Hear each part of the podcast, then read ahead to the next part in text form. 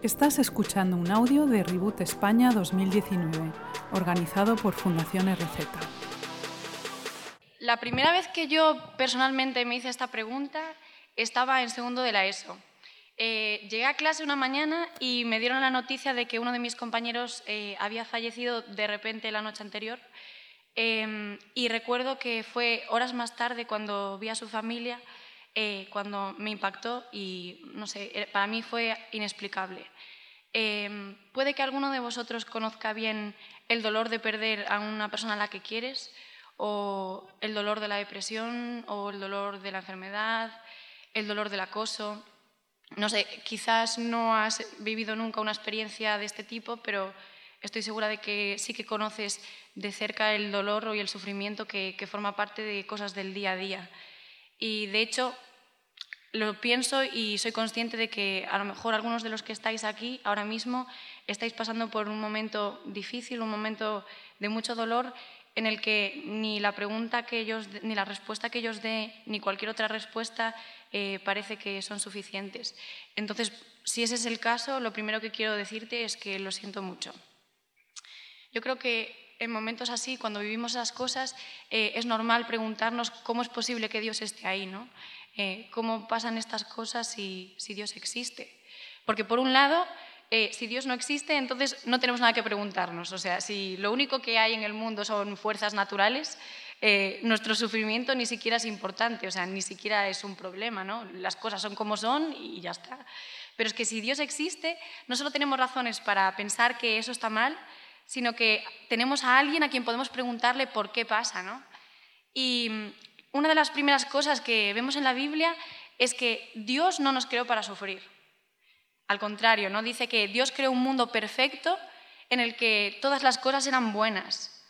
El dolor, el sufrimiento, la maldad, la muerte, no eran parte del plan de Dios para nosotros. De hecho, eh, es curioso porque eh, todos estaremos de acuerdo que cuando vemos sufrir a alguien a quien queremos, eh, algo dentro de nosotros es como que nos dice profundamente que, eso no debería ser así, ¿no? Eh, como, como si deseásemos que fuera de otra manera. Y yo creo que la realidad es esa. La realidad es que el mundo, tal y como lo conocemos, no es como debería ser. No, no es el mundo que Dios creó, ¿no? Eh, Dios creó un mundo en el que el amor fuera posible, ¿no? Porque Él quería que el amor fuera posible, pero para que el amor sea real tiene que haber libertad y por ejemplo, yo quiero que pienses en tu mejor amigo, tu mejor amiga o en una persona que, está siempre contigo desde que tú recuerdes o en estos momentos, no los últimos meses, que ha estado siempre contigo, ¿vale?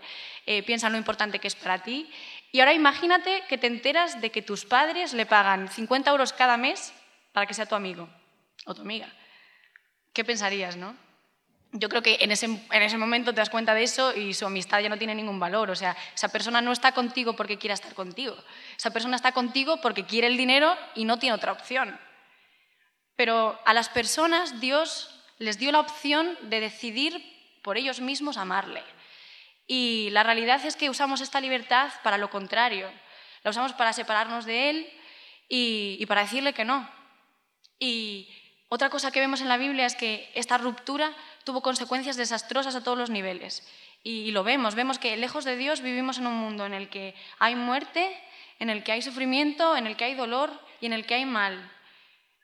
Pero eh, déjame darte dos razones por las que vale la pena en medio de este desastre confiar en Dios. Y la primera es que en Dios encontramos respuestas que conectan directamente con nuestro sufrimiento más personal. Y la segunda es que Dios nos da una solución y nos da esperanza. Estoy pensando que cuanto más leemos la Biblia, eh, más nos damos cuenta de que Dios no es un Dios que, está, mm, que observa el sufrimiento desde lejos, no es ajeno al sufrimiento. ¿no? Es al contrario, en, Jesús vemos a un Dios que se implica, ¿no? que se involucra, que, que, se hace vulnerable hasta el punto de experimentar él personalmente el dolor eh, físico, psicológico y emocional más agotador y más, mm, no sé, más agonizante que puede existir. ¿no? De hecho, hace unos días en Instagram leía esta frase de alguien que publicaba ¿no? y que decía, eh, la mejor respuesta que podemos dar cuando alguien está sufriendo es permanecer a su lado, amarle en medio de su dolor, acompañarle, tratar de entender cómo se siente y no rendirnos nunca. Y eso es exactamente lo que Jesús hace. Ese es el Dios de la Biblia. Un Dios que no solo entiende por lo que estás pasando ahora, un Dios que no solo entiende tu sufrimiento, sino que llora contigo, que sufre contigo y que está contigo durante todo el proceso de tu dolor. Y lo más impresionante de todo es que es un Dios que nos da una solución, ¿no? nos da la esperanza de saber que aunque ahora sufrimos, este no es el final de la historia. ¿no? Eh, realmente en la resurrección de Jesús de lo que habla es de un Dios que personalmente venció el sufrimiento y la muerte para darnos una salida y, para darnos una razón para confiar en Él, para, para que sepamos que aun en medio del dolor más horrible podemos acudir a Él sabiendo que hay respuesta. ¿no? Mm, yo creo que, no sé, además la Biblia es bastante explícita diciendo que, que Dios está cerca de los que sufren. Él está aquí, está aquí ahora y está con los brazos abiertos para recibirte esperando para, escucharte y para consolarte. Es impresionante porque a mí me dice que, no importa lo que pase, que no importa por muy mal que se pongan las cosas, eh, si estoy en manos del Dios que, que pone fin al sufrimiento, siempre, siempre hay esperanza. Gracias por escuchar este audio. Para más recursos, busca Fundación RZ en redes sociales o visita nuestra web fundacionrz.es.